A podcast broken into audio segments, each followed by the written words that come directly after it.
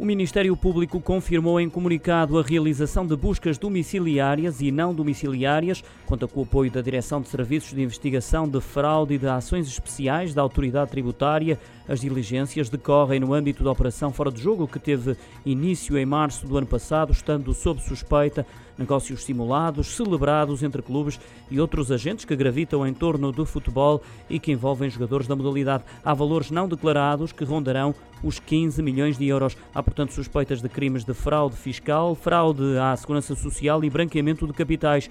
Recordo que o Correio do Amanhã deu conta de que os alvos destas buscas são o estádio do Sporting de Braga e a SAD do Vitória de Guimarães, bem como o escritório do pai do empresário de futebol Bruno Macedo.